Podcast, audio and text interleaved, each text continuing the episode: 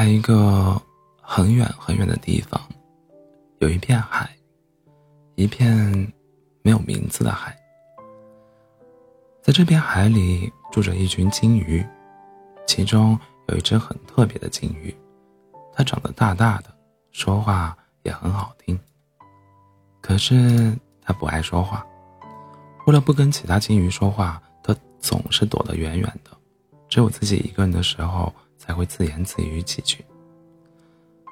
和别的金鱼在一起的时候，它总是沉默，连一句普通的“你好”都不愿意说。其他的金鱼都觉得它是个哑巴，又聋又哑的那种，谁也不愿意跟它玩。所以大金鱼总是独自在深海里游着。不过，在这片广阔寂静的海里，有一只生物是知道它会说话的，而且很喜欢它的声音。那是一只非常非常美丽的海豚，它的皮肤白皙、光滑又闪亮，就像是一只住在海里的小天使。这只海豚特别特别喜欢大金鱼，喜欢它的沉默，喜欢它的巨大，喜欢它深邃的眼神。说来也奇怪，大金鱼也喜欢跟小海豚待在一起，虽然他们两个在一起的时候总是沉默。他们一起随着鱼群在洋流里前行，在海藻波动的海底，用温柔的目光望着彼此，日复一日。时间一长，金鱼可能害怕小海豚无聊，开始努力学习，用它那有磁性的声音给身边的海豚讲故事。只讲给他一个人听，给他远方大陆上的小兔子、小猪的故事，给他讲远方大陆上的小兔子、小猪的故事，尽管他们都不知道小兔子是长什么样的。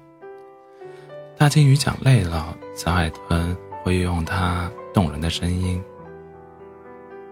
给金鱼听，就这样，他们两个互相陪伴着，日子。漫长又温柔。有一天，金鱼像往常一样给海豚讲了睡前故事。